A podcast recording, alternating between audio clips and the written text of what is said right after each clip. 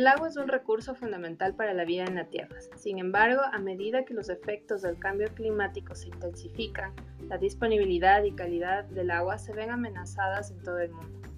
Desde sequías devastadoras hasta inundaciones catastróficas, el cambio climático pone en riesgo la provisión del líquido vital y la inocuidad de la misma. ¿Qué opciones tenemos frente a este escenario? ¿Qué tal? Bienvenidos, esto es Hablamos Bio y el día de hoy vamos a conversar sobre los microorganismos para purificar el agua. Hola Lore, ¿cómo estás? Bienvenida. Hola Patti, muchas gracias. Siempre es un gusto para mí poder intervenir en, los podcasts que estamos realizando. Y ahora con este tema de de los microorganismos para la purificación de aguas. Como todos sabemos, y esto no es algo, algo nuevo, desde hace muchos años se utilizan los microorganismos para poder eh, purificar agua. En, este caso tenemos eh, que los organismos más comunes que pueden vivir naturalmente en los cuerpos de agua son virus, bacterias y protozoarios. Y estos tienen la función de ayudar al reciclaje de nutrientes por lo que es fundamental entender que no todos los microorganismos eh, son dañinos. Esto es una parte clave porque nosotros siempre consideramos o pensamos o tenemos esa visión de que al, momento que nos hablan de microorganismos, nos están hablando de, seres eh, dañinos que nos van a afectar, cuando en realidad muchos de estos microorganismos están al servicio del hombre. Empecemos hablando de la importancia del agua.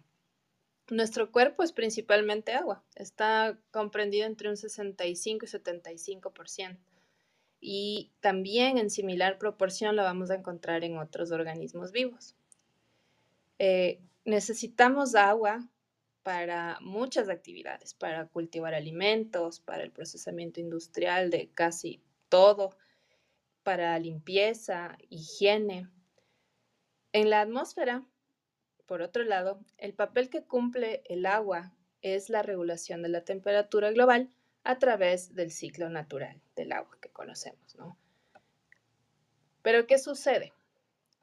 Que por estos mismos procesos antrópicos que mencioné, eh, las aguas residuales que se producen van a estar cargadas de compuestos eh, que resultan tóxicos, contaminantes y que si no reciben un tratamiento efectivo pueden eh, llevar estos contaminantes a las zonas subterráneas, a las aguas subterráneas, a cuerpos hídricos superficiales e incluso al suelo, disminuyendo gradualmente la calidad de todas estas zonas, afectando así a los organismos que también dependen de, de esta agua y se encuentran pues en todas estas zonas. Y además afectan la cadena trófica, es decir, que finalmente una contaminación del agua nos va, se va a revertir y va a afectarnos a nosotros mismos, porque nos vamos a estar alimentando de peces que están contaminados, eh, o sea, que llevan los contaminantes que tiene el agua, por los alimentos que han sido regados por aguas que no han sido tratadas adecuadamente. Sí, justamente como tú nos estás comentando, Patti, todas las actividades antrópicas que hoy por hoy eh, realizamos, o al menos la gran mayoría, eh, sabemos que eh, implican un grado de impacto en el ambiente. Y claro, actualmente a los niveles de niveles industriales que tenemos, pues esta, esta contaminación que estamos generando no, no permite que el, ecosistema pueda regenerarse, no le da tiempo para regenerarse. Entonces, entonces eh, realmente el tema que estamos ahora tratando es muy importante porque como tú nos explicabas, la purificación del agua, al ser nosotros seres que gran parte de nuestro organismo es agua y que es un, es un elemento vital para nuestra vida, pues tenemos que procurar que esto sea agua pura, ¿no? Agua limpia. ¿Y cuál es la crisis que tenemos actualmente con el agua. Según información proporcionada por el Banco Mundial, alrededor de 2 mil millones de personas en todo el mundo no tienen acceso a servicios de agua potable gestionados de manera segura. 3.600 millones no cuentan con servicios de saneamiento seguros y 2.300 millones carecen de instalaciones básicas para lavarse las manos. Es una barbaridad. Las brechas en el acceso a fuentes de abastecimiento de agua y saneamiento el crecimiento demográfico, el uso intensivo de agua, la mayor variabilidad de las precipitaciones y la contaminación son factores que se conjugan en muchos lugares transformando al agua en uno de los principales riesgos para el progreso económico, la erradicación de la pobreza y el desarrollo sostenible. El cambio climático se manifiesta a través del agua. Nueve de cada diez desastres naturales se relacionan con el agua. Los riesgos climáticos vinculados con el agua se propagan a través de los sistemas alimentarios energéticos, a, través de los sistemas alimentarios, energéticos, urbanos y ambientales. Si se quieren lograr los objetivos relacionados con el clima y el desarrollo, el agua debe estar en el centro de las estrategias de adaptación. Entonces, eh, por este tema de la adaptación es que vemos la importancia de compartirles ahora esta información sobre lo que es la purificación del agua. ¿Y por qué con microorganismos?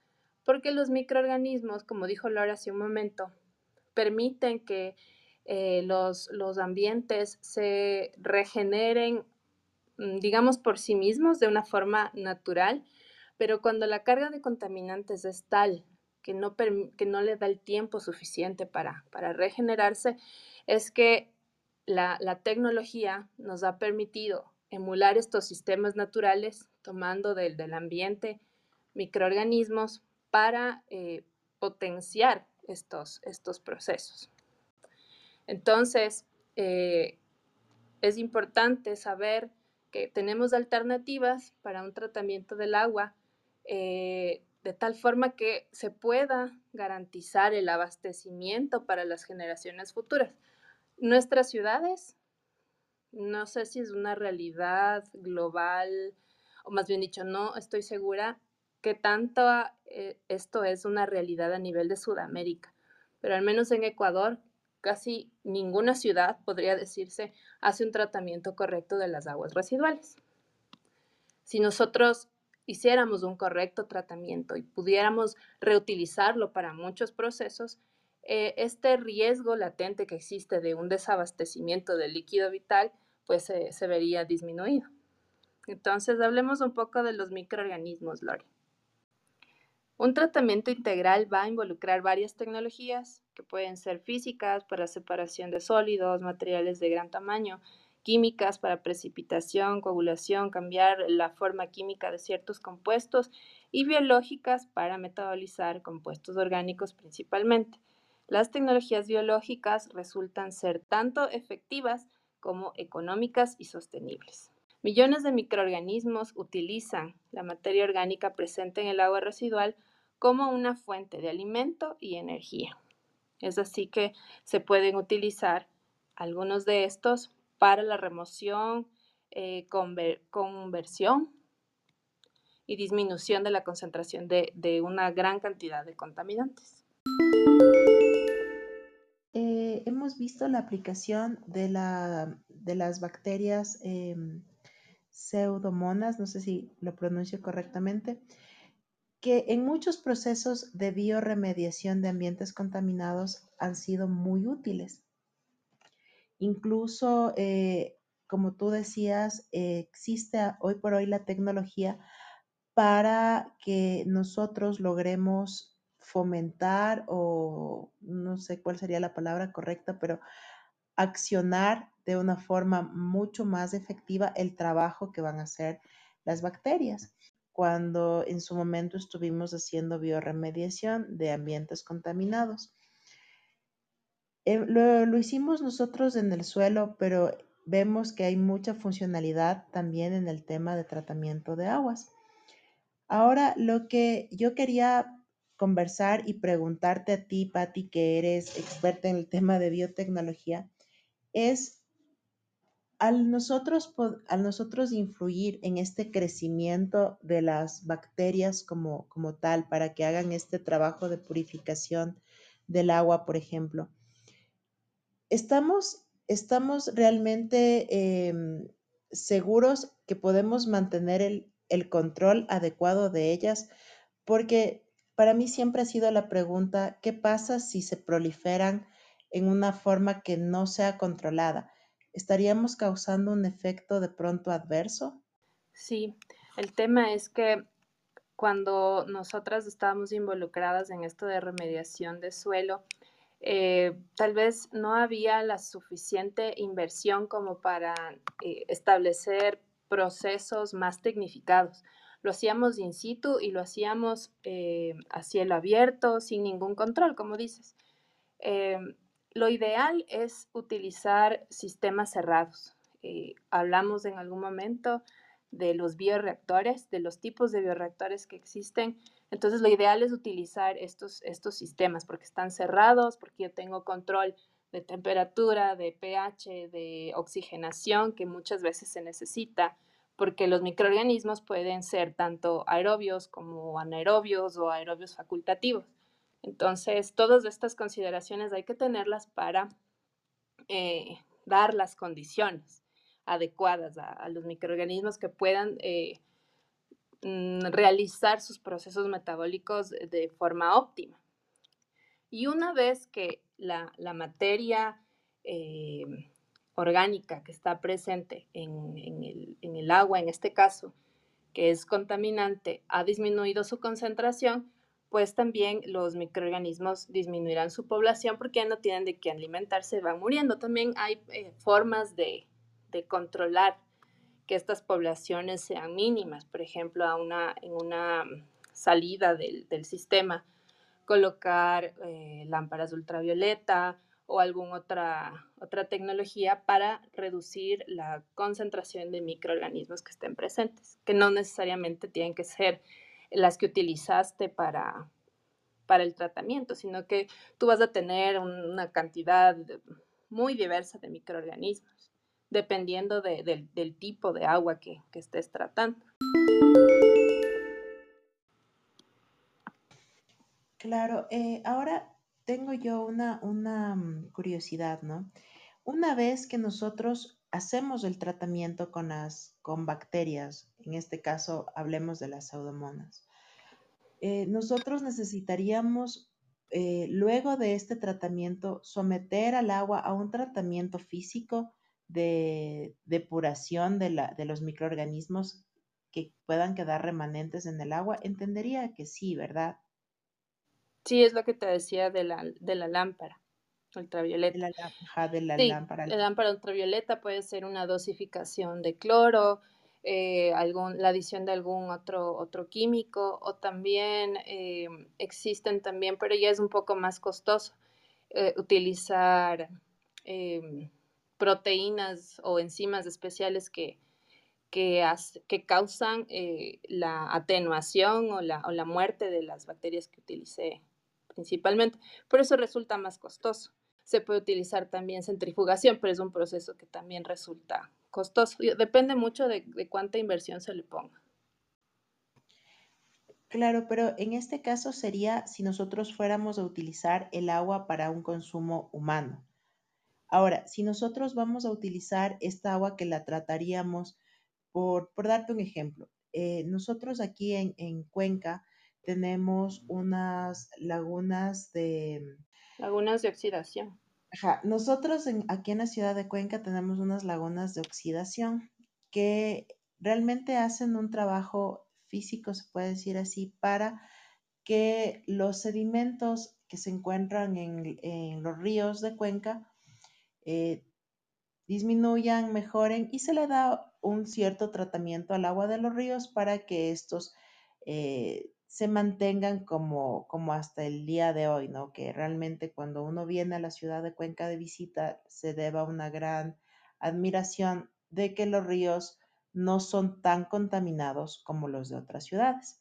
Sin embargo, no es que no tengan contaminantes, sí, sí tienen cierta carga de contaminación, incluso hay momentos en el año en donde se llega a percibir un olor desagradable que proviene de los ríos.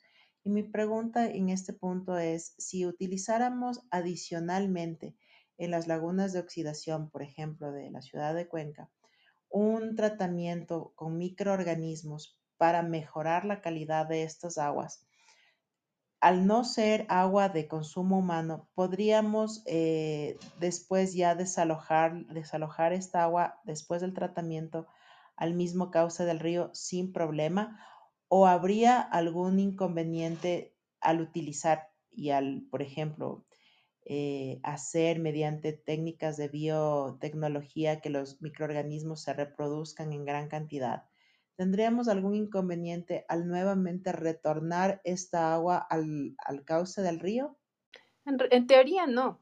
El tema del olor muchas veces es porque no se está dando un tratamiento adecuado. Si yo estoy llevando, como tú dices, es una laguna de oxidación que está a cielo abierto, lo que tiene que haber ahí es una correcta oxigenación. Si yo tengo olores, significa que no se está haciendo una correcta oxigenación. Por eso es que la materia orgánica eh, no se oxida, sino que se transforma en otros compuestos, amonio, metano, eh, y, estos también llegan a ser contaminantes para el ambiente. Por eso es la, importancia de eh, hacer los procesos en la forma adecuada y, hacer estos controles que, te digo, la adición de una cantidad de oxígeno adecuada al tratamiento porque cuando tienes una carga orgánica importante en el, agua, esta va a demandar que exista oxígeno disuelto y, si no lo hay, pues las bacterias que están ahí no van a lograr sobrevivir y no van a lograr hacer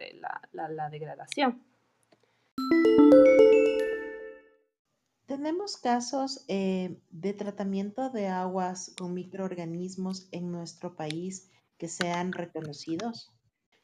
Yo lo que he visto de la experiencia son bastante sencillos. En la parte industrial puede ser que algunas empresas sí se lo tomen en serio y lo hagan de forma correcta, pero incluso esto he visto que es muy deficiente. Hay una empresa, la más grande cervecería de acá, que descarga el agua a una temperatura súper alta, que tú pasas por, por el punto de descarga y tal vez no lleve materiales contaminantes, pero descargar agua a una temperatura superior a, un nivel eh, también es una forma de contaminación. Hablemos de, otras especies también de, de, bacterias y no solamente son bacterias. Como tú decías, en el agua va a haber una diversidad muy grande y vamos a tener también hongos, levaduras, eh, microalgas, cianobacterias y todas estas si las sabemos utilizar de la forma correcta, pueden ayudarnos a una depuración del agua.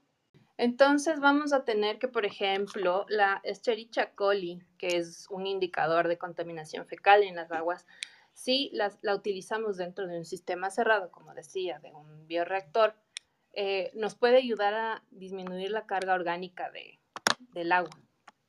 También como es un microorganismo que, se lo ha estudiado muchísimo a nivel molecular, se puede hacer modificaciones genéticas a la, misma para que descomponga residuos ya súper específicos. Tiene que ser materia orgánica, definitivamente, porque es, de esta que se va a alimentar cualquier microorganismo.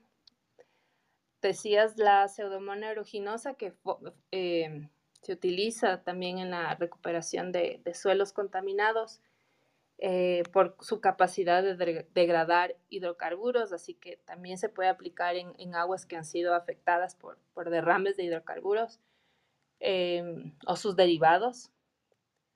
Eh, tenemos también Bacillus subtilis, que son eh, bacterias que se encuentran normalmente en el ambiente y se utilizan para la descontaminación de aguas con metales pesados. La particularidad de los metales pesados es que no es que puedan desaparecer, son, persistentes. El tema es que se encuentren en una forma química que no sea biodisponible para los organismos, porque el momento en que son eh, absorbidos por una planta, pueden llegar a la cadena trófica y ese es el, principal problema. También tenemos Chlorella vulgaris, que es una microalga muy efectiva en la eliminación de nitratos y fosfatos del agua. Por eso vemos que en aguas que no están, en aguas que están estancadas y tienen gran cantidad de materia orgánica, se forma esta capa verde sobre el agua. Es por la presencia de microalgas. La clorela vulgaris es una de ellas y se la utiliza para reducir estos nitratos y fosfatos que se encuentran eh, normalmente en aguas que se han utilizado para el riego o, para limpieza puede ser también, que tienen eh, materiales de limpieza. Ah, tenemos Rhodococcus erythropolis. Esta bacteria tiene la capacidad de degradar contaminantes orgánicos persistentes como son hidrocarburos aromáticos policíclicos, bifenilos policlorados, ya que produce enzimas especializadas que pueden romper estos compuestos complejos en formas más simples y menos tóxicas. Y por otro lado también tenemos Aspergillus niger, que también es un organismo que es muy estudiado para el tratamiento de ciertas enfermedades en las plantas. Es un hongo que se utiliza en la descontaminación de aguas residuales industriales debido a su capacidad para degradar colorantes y compuestos orgánicos recalcitrantes. Las enzimas que produce son capaces de descomponer estos compuestos complejos en formas más simples y menos tóxicas. Bueno, eh, lo que tú nos comentas realmente es súper interesante y como les decía al inicio de esta conversación, no es algo que sea nuevo, ¿no? Porque en la naturaleza tenemos todo este tipo de bacterias y algas desde siempre que han ido eh, purificando el agua, el agua, el suelo y demás, el aire también, a través de los años. Sin embargo, como hablábamos antes también, está el tema que actualmente no permitimos con actividad humana e industrial que ejercemos sobre el planeta, no permitimos que exista esta recuperación. Entonces, eh, estaba yo revisando bibliografía acerca de esto y encontré datos muy interesantes sobre el tipo de, bioremediación que necesitaría cada efluente. Por ejemplo, para el tratamiento de aguas residuales industriales textiles que tienen em, carga de DQO y de DDO sumamente alta, se deben utilizar em, microorganismos anaerobios o microaerofilas, también se les conoce con ese nombre. Para el tratamiento de aguas residuales industriales, podemos utilizar las pseudomonas stutetseri, para el tratamiento de aguas residuales sintéticas con presencia de metales pesados, podemos utilizar el contractor biológico rotatorio anaerobio, que esto se hace eh, realmente a una escala de, laboratorio, ¿no? Para aguas residuales, para nitrificación heterotrófica con amonio y nitrificación aeróbica con nitratos o nitrógeno nitrito, podemos utilizar las bacterias desnitrificantes aeróbicas, que son las pseudomonas toloasi. toloasi. Si ustedes amigos eh, me escuchan que no pronuncio correctamente estos nombres, pues sabrán disculpar, estoy haciendo mi mejor esfuerzo. Les voy a seguir contando. No se eh, te da el latín. No se me da el latín, ajá, pero estoy haciendo mi esfuerzo. Para el tratamiento de aguas residuales industriales textiles para la eliminación del tinte rojo, se utiliza la microalga Chlorella vulgaris mediante procesos de bioabsorción y biodegradación. Y bueno, tenemos así varios tipos de bacterias específicas para los tratamientos eh, necesarios que, que, se requieren, ¿no? como podemos darnos cuenta, no es que puede ser cualquier bacteria, cualquier alga, ¿no? Sino hay especificaciones para cada tipo de, contaminación, si se, si se quiere. Y como les decía, son microorganismos que desde siempre han estado en la naturaleza, que actualmente muchos de, estos no logran hacer su trabajo eficientemente por la carga de contaminación que estamos, que, está recibiendo el ecosistema, ¿no? Entonces, eso les podemos comentar también incluso a base de nuestra experiencia y es algo que siempre se quedó en mi, en mi mente y ahora que hemos tenido la oportunidad de conversar con Patti al respecto, es el tratamiento que nosotros hacíamos eh, antes. Dábamos un tratamiento al, suelo, una bioremediación, sin realmente un control. Afortunadamente, y creemos que no, que no fue el impacto que realizamos, que fue un impacto positivo, más no negativo, pero sin embargo siempre se quedó eso en mi mente, ¿no? ¿Qué pasa si es que la carga de de bacterias que estamos eh, fomentando a que crezcan llega a ser excesiva, ¿qué va a pasar en ese ecosistema? Y ahora lo entiendo mejor cuando Patti nos comenta de que todo esto debe realizarse de forma controlada, debe realizarse en un ambiente cerrado y, controlado y poder ir midiendo cómo vamos realmente remediando esa, ese suelo o esa agua que estamos tratando. A mí me gustaría eh, poder nombrarles ejemplos en otros países de pronto de, sistemas con micro, que se estén dando con microorganismos para el tratamiento de aguas mediante microorganismos. Traté de encontrar en nuestro país, solamente encontré que tenemos más de 421 plantas de tratamiento de aguas residuales en el Ecuador pero no se hace mención a qué tipo de microorganismos les eh, estamos, estamos de pronto utilizando para el tratamiento de estas aguas o si solamente son tratamientos físicos.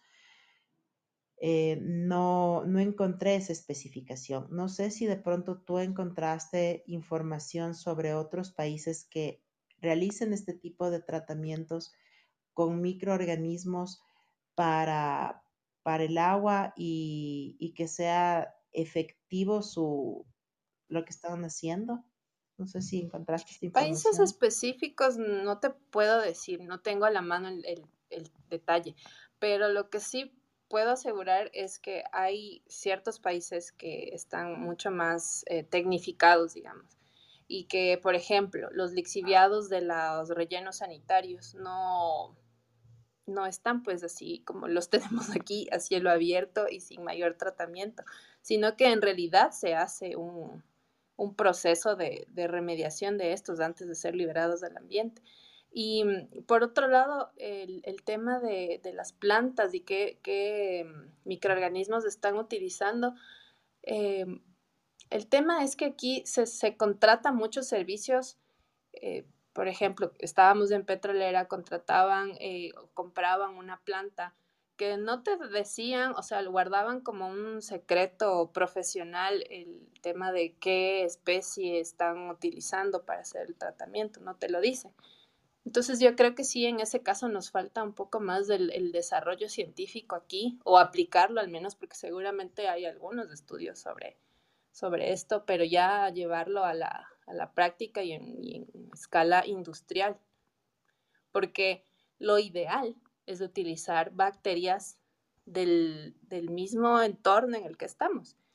Porque si se importan de otros países con diferentes altitudes, estas bacterias van a estar, no solo altitudes, diferentes altitudes, em, temperaturas, eh, la, la, calidad de las, del agua que tratan va a ser también distinto todo eso influye en cómo están adaptadas. Entonces tenemos aquí mismo una, riqueza, una biodiversidad eh, muy grande, ¿no? Entonces se pueden utilizar, como te digo, microorganismos del, mismo entorno para, hacer los tratamientos sin necesidad de, comprarlos de afuera y que ni siquiera sabemos qué son.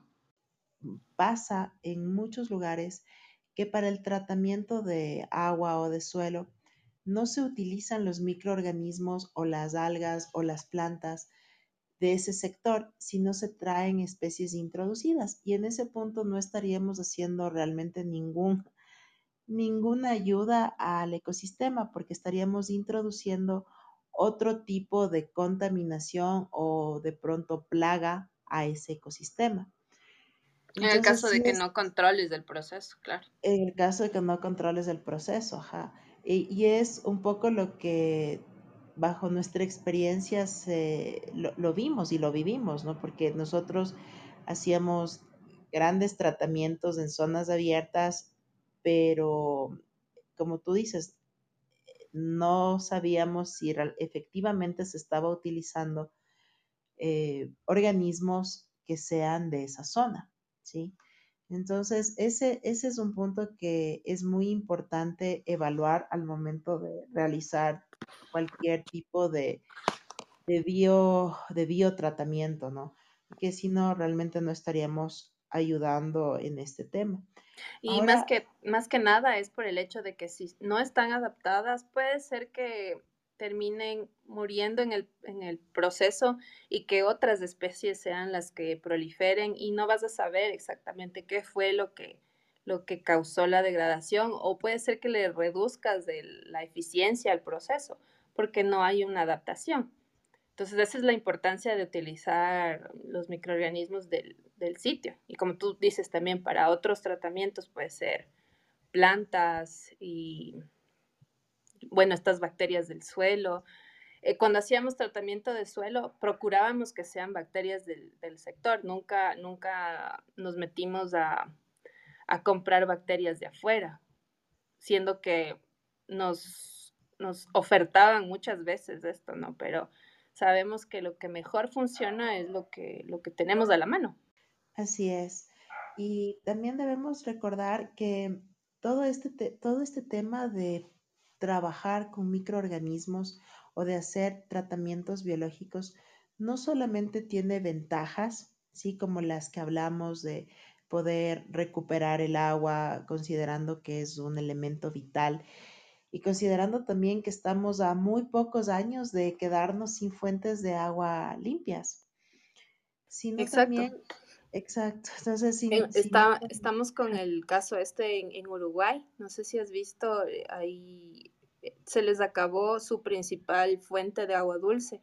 Ahora están tomando agua del, río de la Plata y esta, esta agua tiene una salinidad importante que, que, lo, que te puedes dar cuenta al momento de consumirla como agua potable. ¿Cómo es realmente vital en este momento de nuestra, de nuestra vida? que utilicemos de forma correcta, de forma racional el agua que tenemos, que busquemos alternativas de recuperación de, nuestros ríos, de nuestros lagos, de nuestras fuentes de agua dulce. Recordemos que la cantidad de agua dulce que tiene el planeta es mínima y que cada vez somos más. Recordemos también que el utilizar agua del mar eh, si bien es una opción, es una opción muy costosa. Entonces, todo ese tipo de, todo ese tipo de cosas, tengámoslas siempre, siempre en nuestra mente, porque parece que se nos ha olvidado y como al menos vivimos en un país privilegiado en donde tenemos acceso a muchísimas fuentes de agua, en donde gran parte de nuestras comunidades tiene acceso al agua potable, es algo que se nos olvida hay países en donde no tienen este acceso ni al agua potable ni al agua. Entonces, eh, y esta es una realidad que, estamos viviendo, ya, ya podemos incluso sentirla en nuestro país. Hay lugares en donde no tienen agua potable, hay lugares en donde se está eh, desabasteciendo de agua a varios sectores. Estamos ya con muchos ríos contaminados, con muchos lagos contaminados. Eh, se está perdiendo la, zona de páramo, que es un colchón de agua. Entonces, justamente este, este podcast ha sido creado con la intención de, de llamar a, la conciencia de, de, todas las personas que nos están escuchando, de que optimicemos, de que utilicemos el agua de forma racional y de que exijamos que se hagan tratamientos que sean adecuados para el agua en los sectores en donde podemos vivir en nuestro país o, cerca de nuestras comunidades, pero busquemos la, forma de realmente cuidar. estamos, real, yo creería que no más de unas dos décadas a que no tengamos agua. Entonces, amigos, esta es una urgencia. Sí, incluso ya hay reportes de que el agua lluvia ya no es potable en ninguna parte del mundo. Entonces es importante primero hacer conciencia, tener en cuenta eh, esta información, consumir de una forma eh, consciente y bueno, también saber que tenemos opciones para hacer el tratamiento. En algún momento tal vez menos de 20 años, como dices, ya tendremos que estar eh, tratando y consumiendo las mismas aguas grises que producimos. Es una realidad y tenemos que ir desarrollando tecnología para que esto sea en forma inocua. Obviamente no, no vamos a enfermarnos por eso. Tenemos que garantizar que haya eh, agua para, para, el cultivo de los alimentos y, y bueno, esa es la, la forma de, de poder sobrevivir en estos años que se vienen un poco complejos. Eh, hemos visto también que hay iniciativas de recuperar el agua de la humedad ambiental, porque incluso en, en desiertos se dice que hay un 20-30% de, de humedad en el aire, entonces ya están haciendo eso en algunos lugares.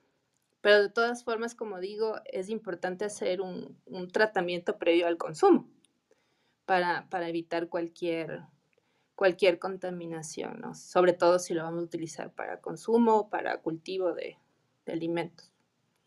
Y bueno, Jorge, estás aquí. no sé si tienes alguna pregunta. Bienvenido. Teníamos audiencia desde hace un rato. Les cuento que estoy encantado escuchando el tema. Eh, yo así como opinar al respecto no tengo mucho que decir, estoy también siempre con las orejas abiertas para algunas cosas. Eh, lo único que les puedo contar de una experiencia que yo tuve de un, de un taller muy extenso en el que participé como delegado de, del municipio de Quito por la Secretaría de Ambiente,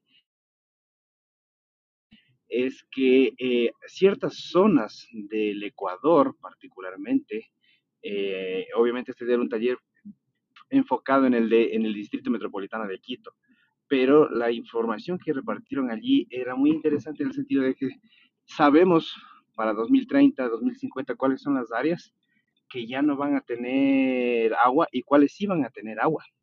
Las, previ las, ¿cómo se llama? las proyecciones y todo ese, ese tipo de información eh, se, se, están manejando de manera, eh, ¿cómo se dice?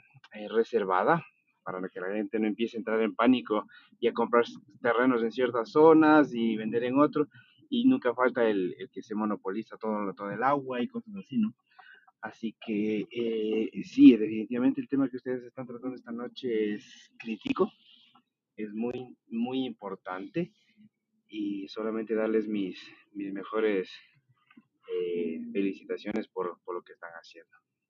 Muchas gracias. Bueno, y la idea es llegar a, a todas las personas que se pueda, ¿no? Para crear esta conciencia. Y es, un, es una crisis que ya estamos viviendo, así que el tema de la resiliencia frente al cambio ambiental es importante. Sí, y la gente, la gente está respondiendo súper bien. A, a, a, muchos de mis contactos están escuchando el podcast. Me parece que es chévere, así que cuenten conmigo como para ayudar a, a difundir. Muchas gracias.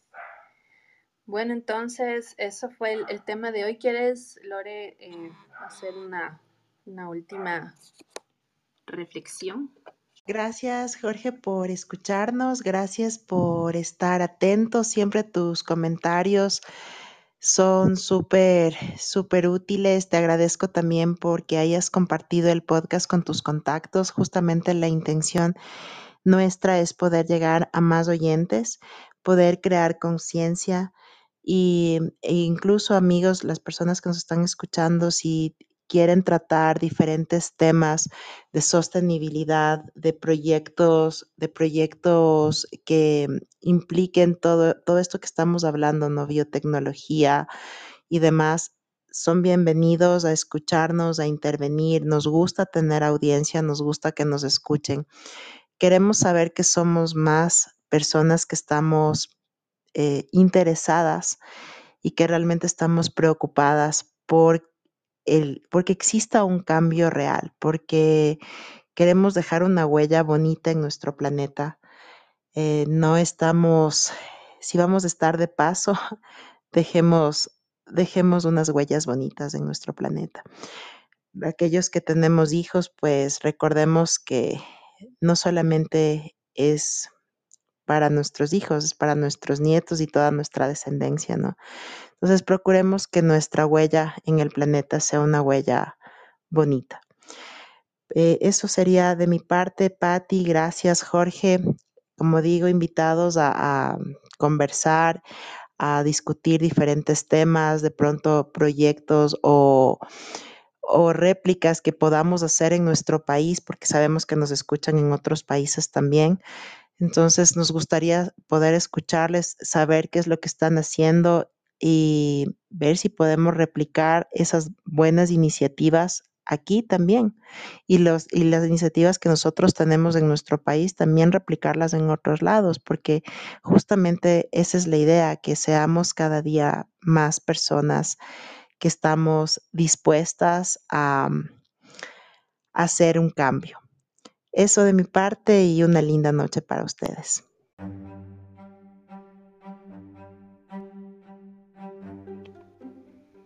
bien, muchas gracias. Esto fue Hablamos Bio. Recuerden que cada lunes nos pueden escuchar con un tema nuevo en Apple Podcast, Google Podcast, Spotify.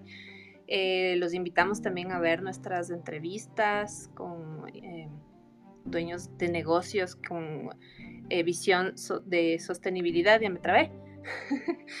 y en nuestro canal de YouTube, Muy Alma. Y gracias por, por escucharnos. Será hasta la próxima. Gracias, Jorge. Mil abrazos de árbol para ustedes. Buenas noches. Buenas noches.